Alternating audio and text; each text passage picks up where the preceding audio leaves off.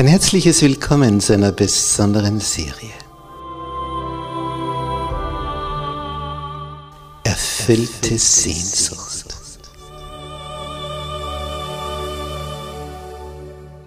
Die Welt der Bibel.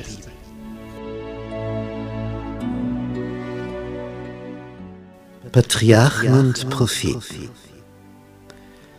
Wie alles begann. Willst du wissen, was Gott dazu sagt, wie alles begann? Willst du erfahren, was da vor sich ging am Anfang, bevor die große Flut kam? Willst du wissen, wie sich das Volk Gottes, die Israeliten, entwickelt haben? Dann bist du hier richtig. Es wird eine spannende Reise von der Schöpfung bis zum König David. Eine Reise, wo wir eintauchen in die Welt der Vergangenheit, um die Zukunft zu begreifen.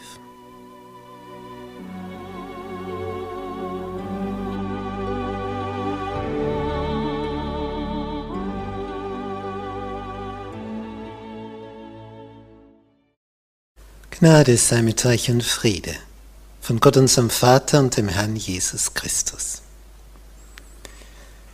die Zeit des Propheten Samuel und die hohepriesterliche Familie.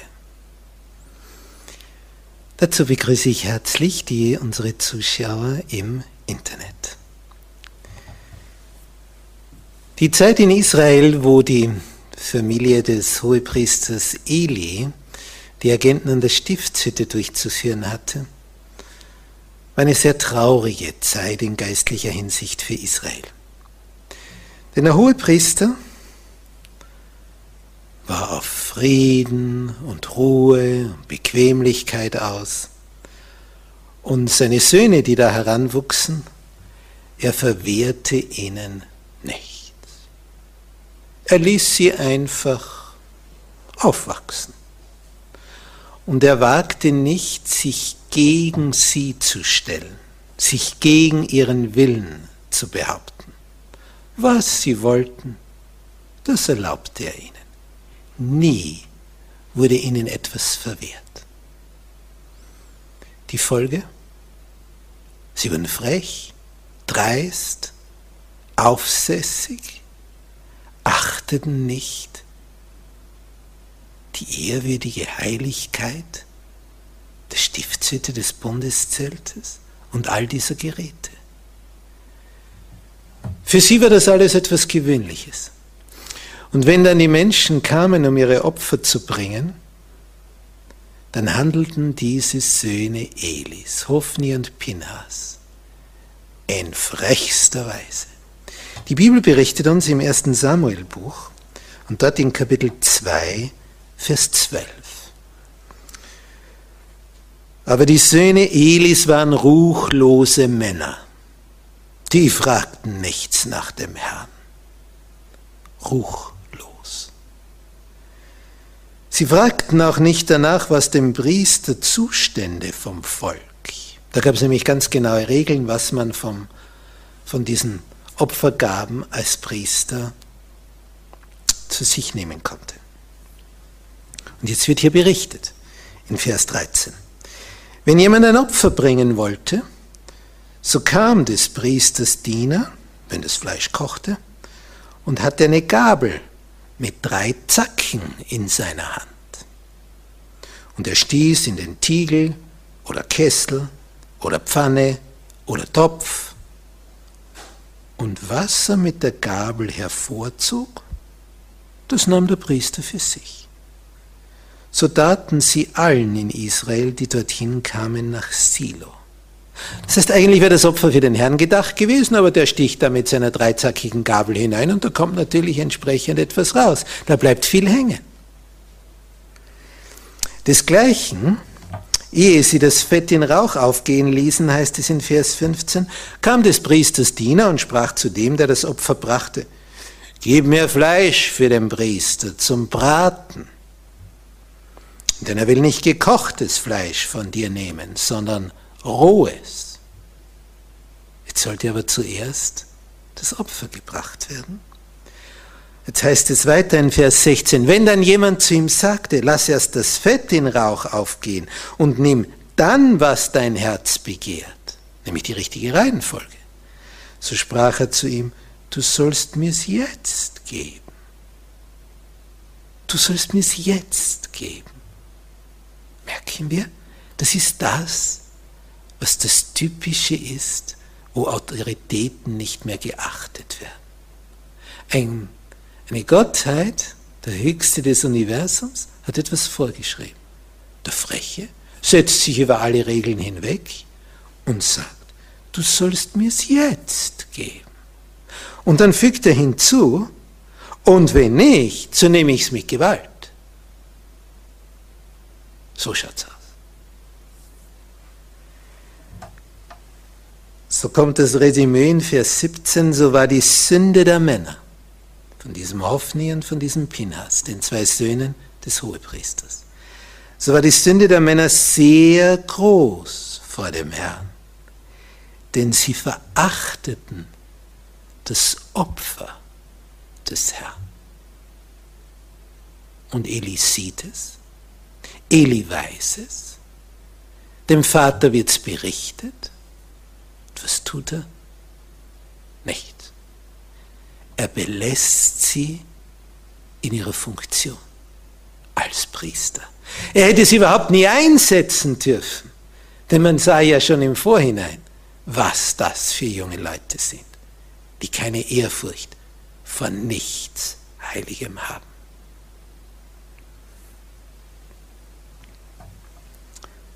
Und es heißt hier weiter in Vers 22, Eli aber war sehr alt geworden, war schon über 90. Wenn er nun alles erfuhr, was seine Söhne ganz Israel antaten, und dass sie bei den Frauen schliefen, die vor der Tür der Stiftshütte dienten, da sprach er zu ihnen, warum du dir solche bösen Dinge, von denen ich höre im ganzen Volk? Warum? Wir hören von ihnen keine Antwort. Eli fährt weiter fort. Nicht doch, meine Söhne. Das ist kein gutes Gerücht, von dem ich reden höre in des Herrn Volk. Nämlich über euch, füge ich hinzu. Und jetzt kommt ein weiser, weiser Satz. Wenn jemand gegen einen Menschen sündigt, also von Mensch zu Mensch, so kann es Gott entscheiden, richten. Wenn aber jemand gegen den Herrn sündigt, direkt gegen die heiligen Dinge, wer soll es dann für ihn entscheiden? Aber sie gehorchten der Stimme ihres Vaters nicht.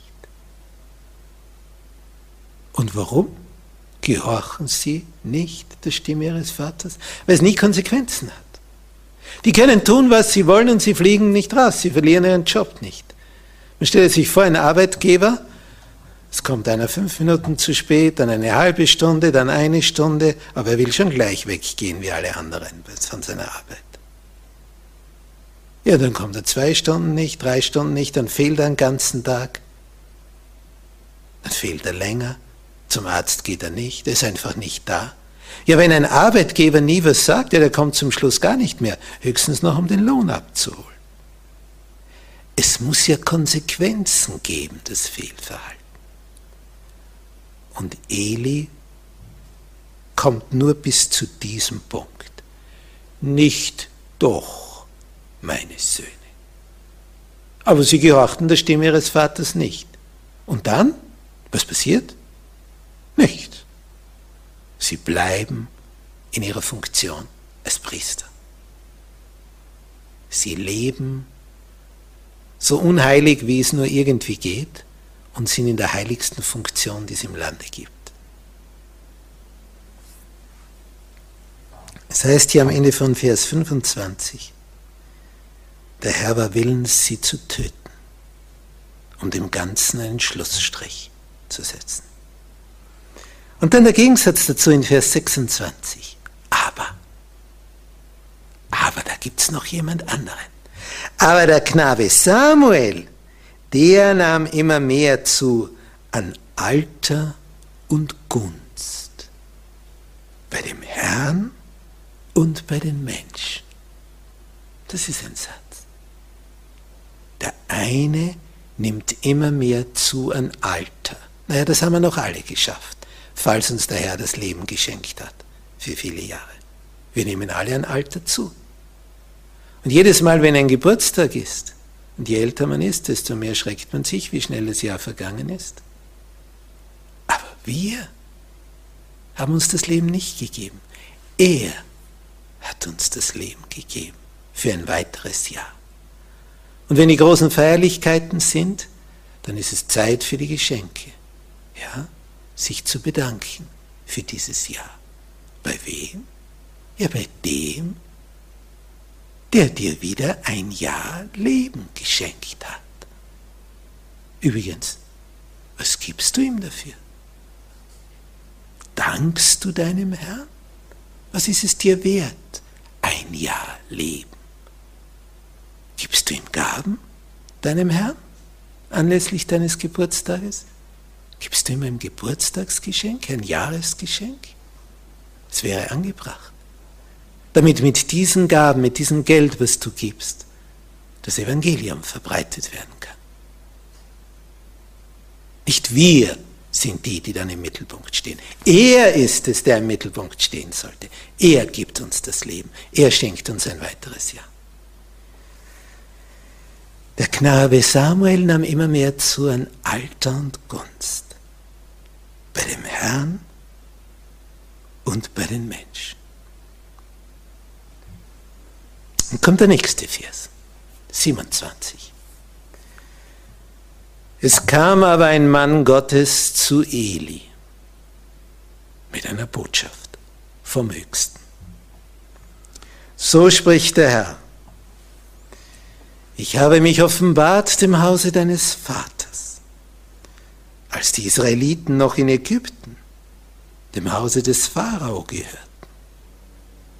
Das war Jahrhunderte zurück. Und ich habe es mir erwählt, dass allen Stämmen Israels zum Priestertum, genau diese Sippe. Wozu? Um auf meinem Altar zu opfern und Räucherwerk zu verbrennen und den Priesterschurz vor mir zu tragen. Und ich habe dem Hause deines Vaters alle Feueropfer Israels gegeben. Das durften sie sich behalten. Warum tretet ihr denn mit Füßen meine Schlachtopfer und Speisopfer, weil die gehörten allein dem Herrn, die ich für meine Wohnung geboten habe? Und jetzt kommt der Kernsatz, weil Eli nicht eingegriffen hat bei seinen Söhnen. Du ehrst deine Söhne mehr als mich. Du ehrst deine Söhne mehr als mich. Das ist der Punkt dass ihr euch mästet von dem besten aller Opfer meines Volkes Israel. Darum spricht der Herr, der Gott Israels. Ich hatte gesagt, dein Haus und deines Vaters Haus sollten immer da, immer da vor mir einhergehen. Natürlich unter gewissen Bedingungen. Aber nun spricht der Herr, das sei ferne von mir sondern wer mich ehrt, den will ich auch ehren. Ah, das ist ein Satz. Der, der zergeht wie Butter in der Pfanne. Wer mich ehrt, spricht der Herr, den will ich auch ehren. Haben wir das vernommen? So spricht Gott. Wer mich ehrt, den will ich auch ehren. Wer aber mich verachtet, der soll wieder verachtet werden.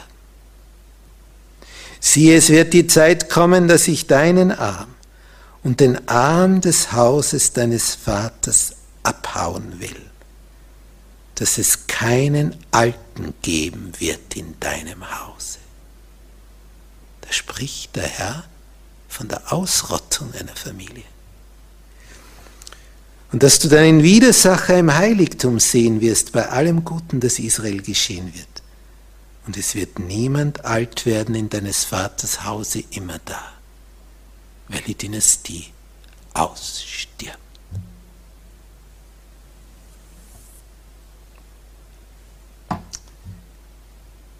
Und das soll dir ein Zeichen sein, heißt es in Vers 34, dass über deinen beiden Söhne Hophni und Binhas kommen wird. An einem Tag werden sie beide sterben. Am selben Tag. Das ist eine Ansage. Zukunft wird hier vorausgesagt. Eine schreckliche Warnung. Ich aber will mir einen treuen Priester erwecken, der wird tun, wie es meinem Herzen und meiner Seele gefällt. Dem will ich ein beständiges Haus bauen, dass er vor meinem Gesalbten immer da einhergehe. Und das war Samuel, der Junge.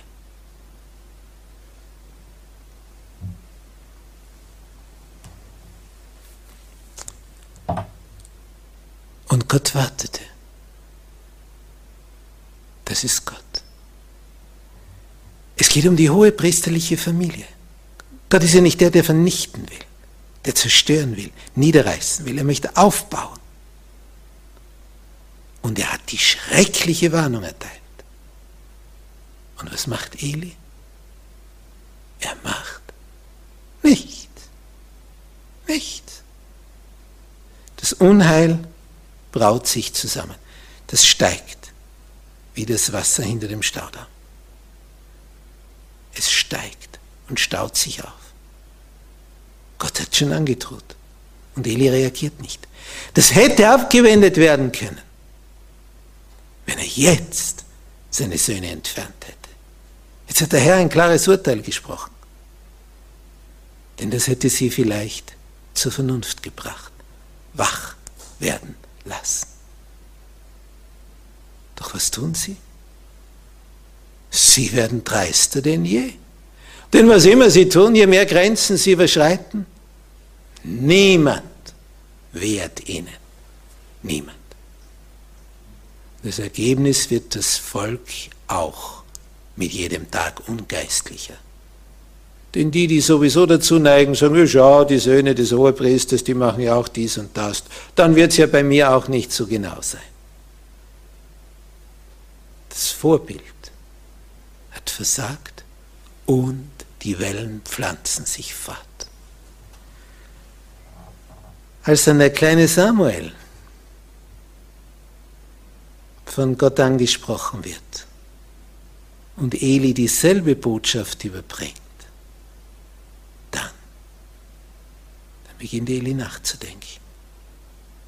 Aber er handelt nicht.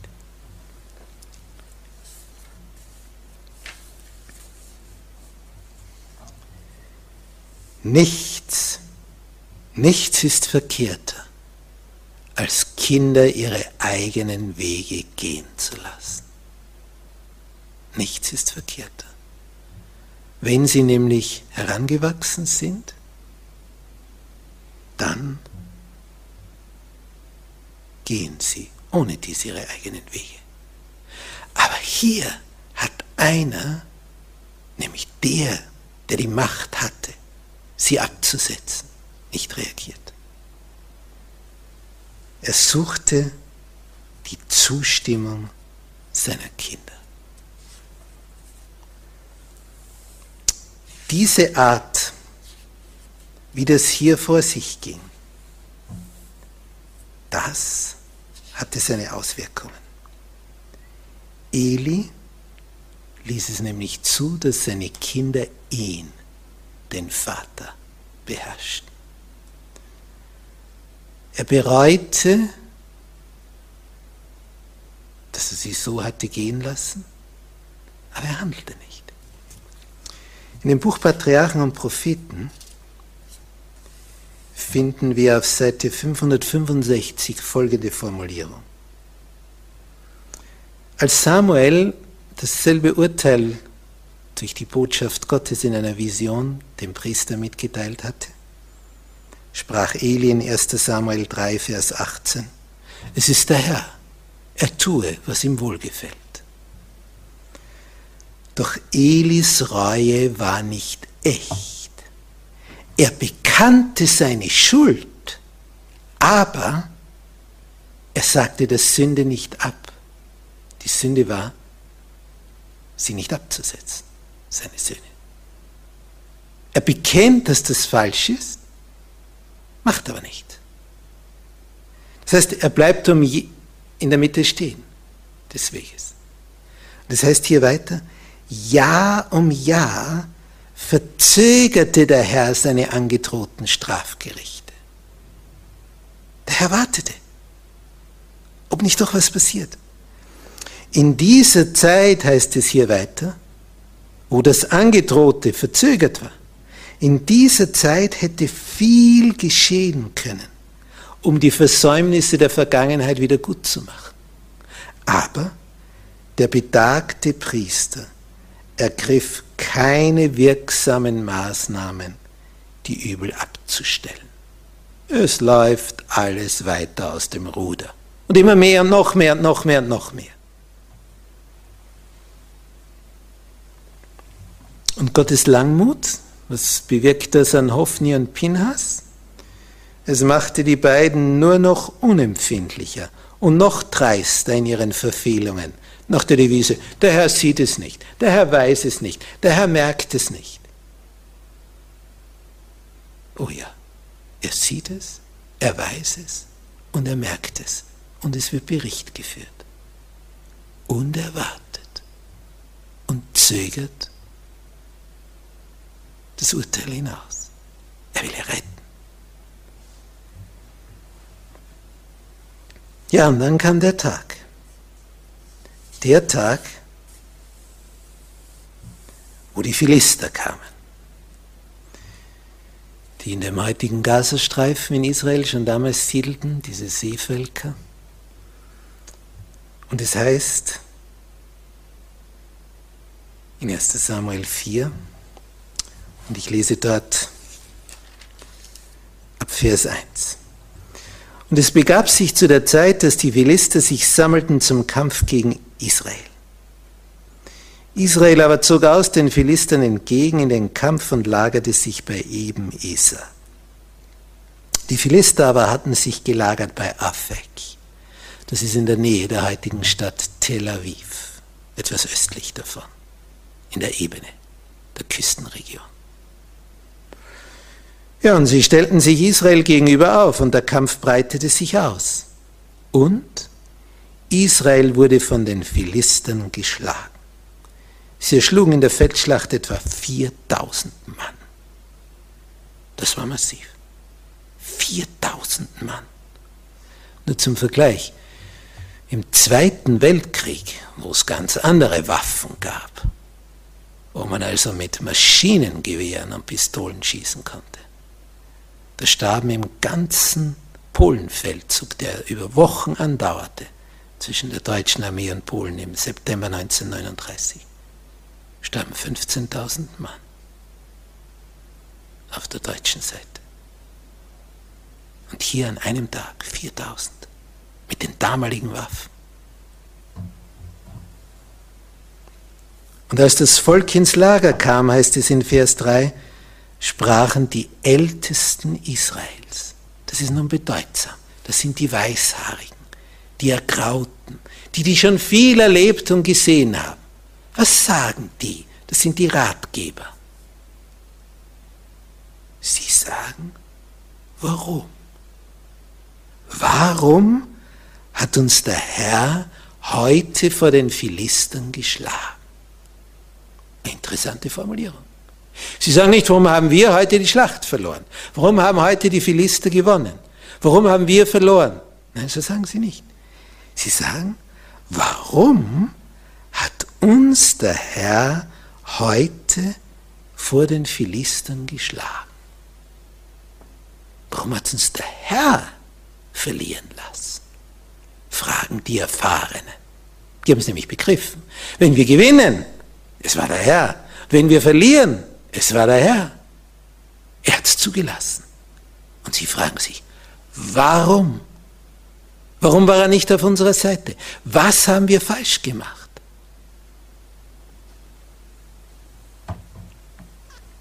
Und dann kommt folgende Idee auf.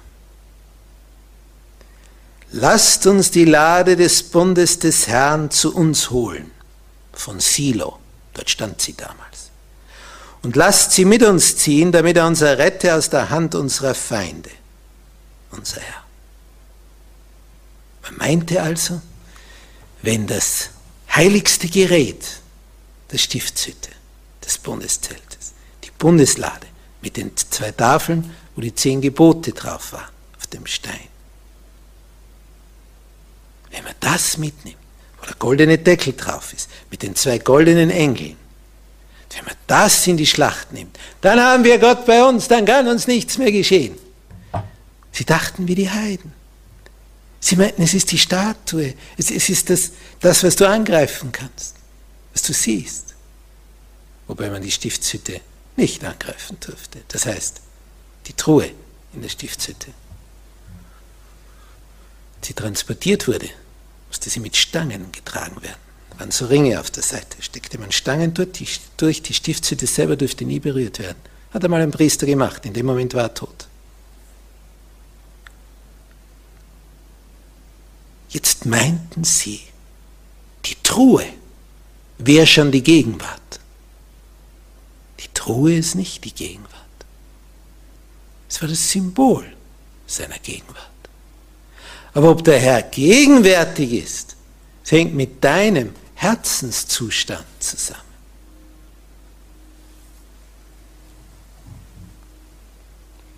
Tja, Ergebnis. Das Volk schickt Leute nach Silo und man ließ von dort holen die Lade des Bundes des Herrn Zebaoth, der über den Cherubim thront.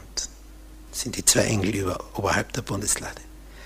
Es waren aber die beiden Söhne Elis bei der Lade des Bundes Gottes Hofni und Pinhas.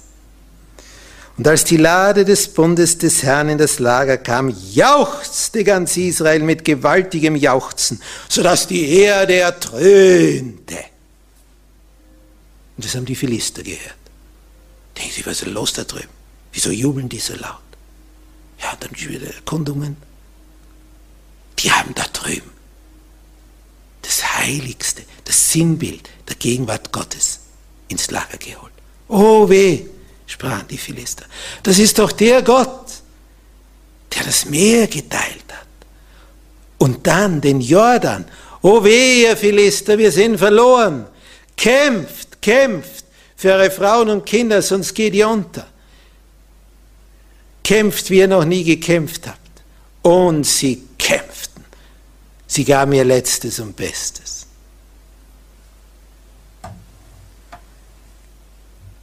Da zogen die Philister einen Kampf, heißt es in 1 Samuel 4, Vers 10. Und Israel wurde geschlagen.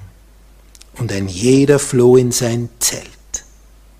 Und die Niederlage war sehr groß. Und es fielen aus Israel 30.000 Mann Fußvolk. Gigantisch. Vorher 4.000 plus Lade 30.000. Mehr als siebenmal so viel Tote. Und das ist der Vers 11. Die absolute Katastrophe. Und die Lade Gottes wurde weggenommen. Und die beiden Söhne Elis, Hophni und Pinhas, kamen um. Sie starben an einem Tag.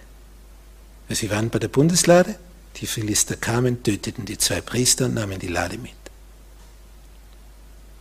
Dann kam ein Bote zu Eli und brachte die Nachricht als Eli das hörte.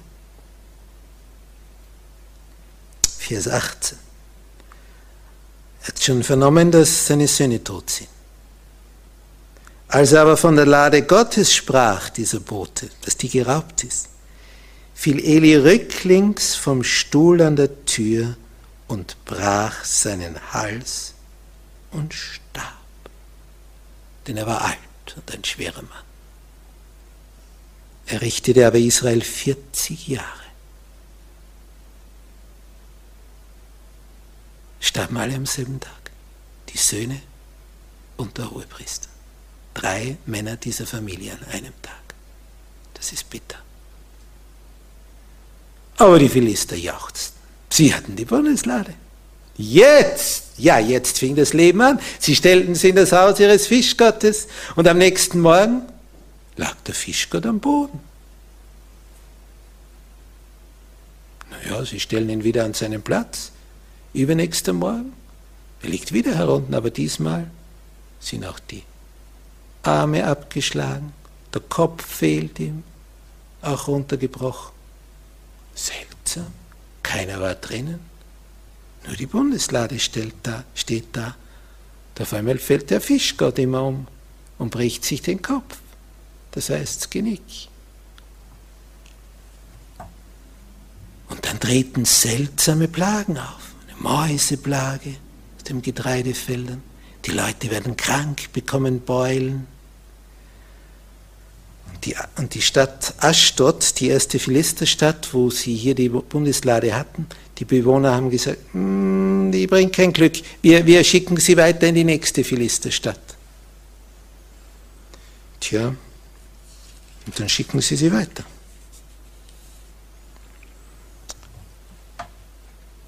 Dann tragen sie sie nach Gad. Vers 9 in 1 Samuel 5. Als sie aber die Lade dahin getragen hatten, entstand in der Stadt ein sehr großer Schrecken durch die Hand des Herrn. Denn er schlug die Leute in der Stadt klein und groß, sodass an ihnen Beulen ausbrachen. Dann wollten sie die Lade loswerden. Da sandten sie die Lade Gottes nach Ekron, nächste Philisterstadt.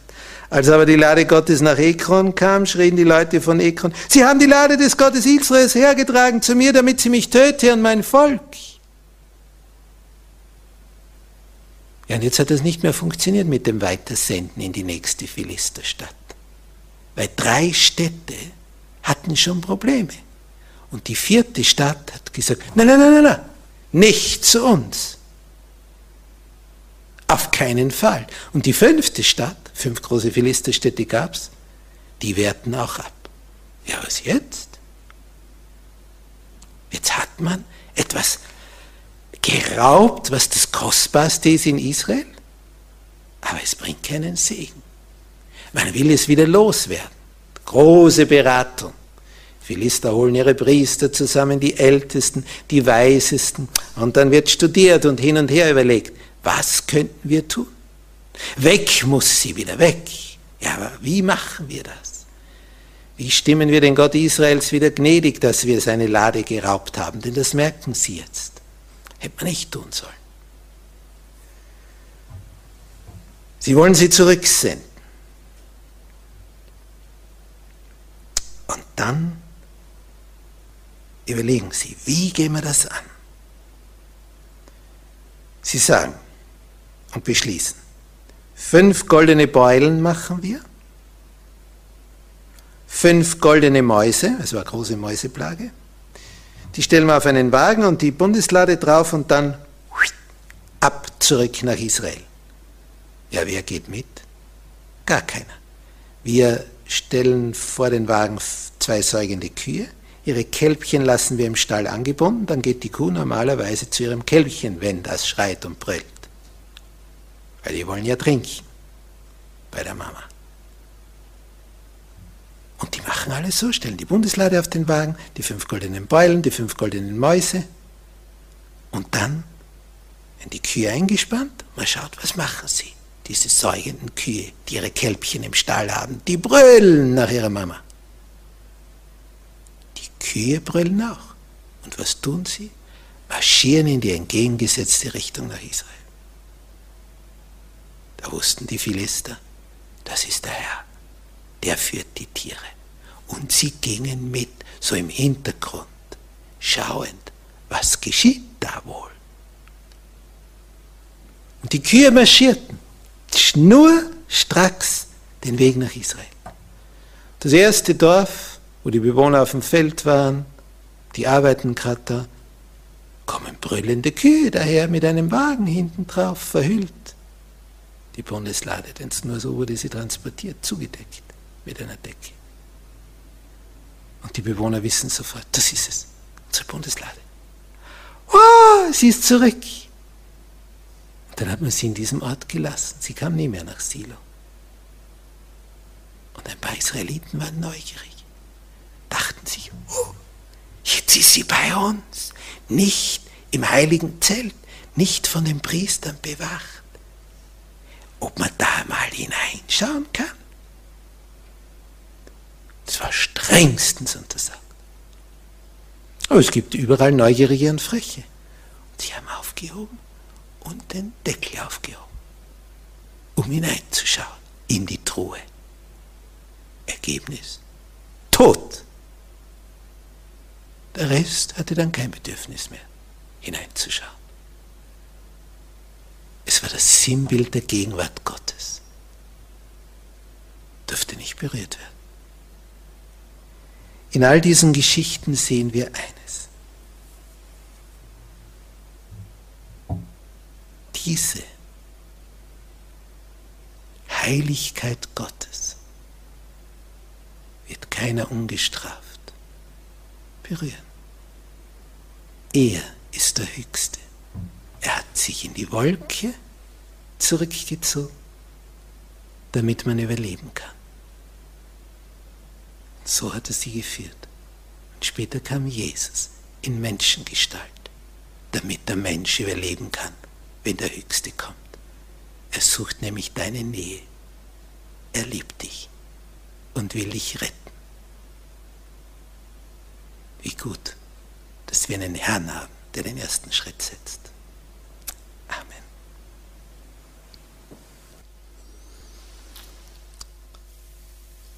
Unser Vater im Himmel. Es gibt Heiliges, das heilig bleiben soll. Auch wir sagen, das ist mir heilig.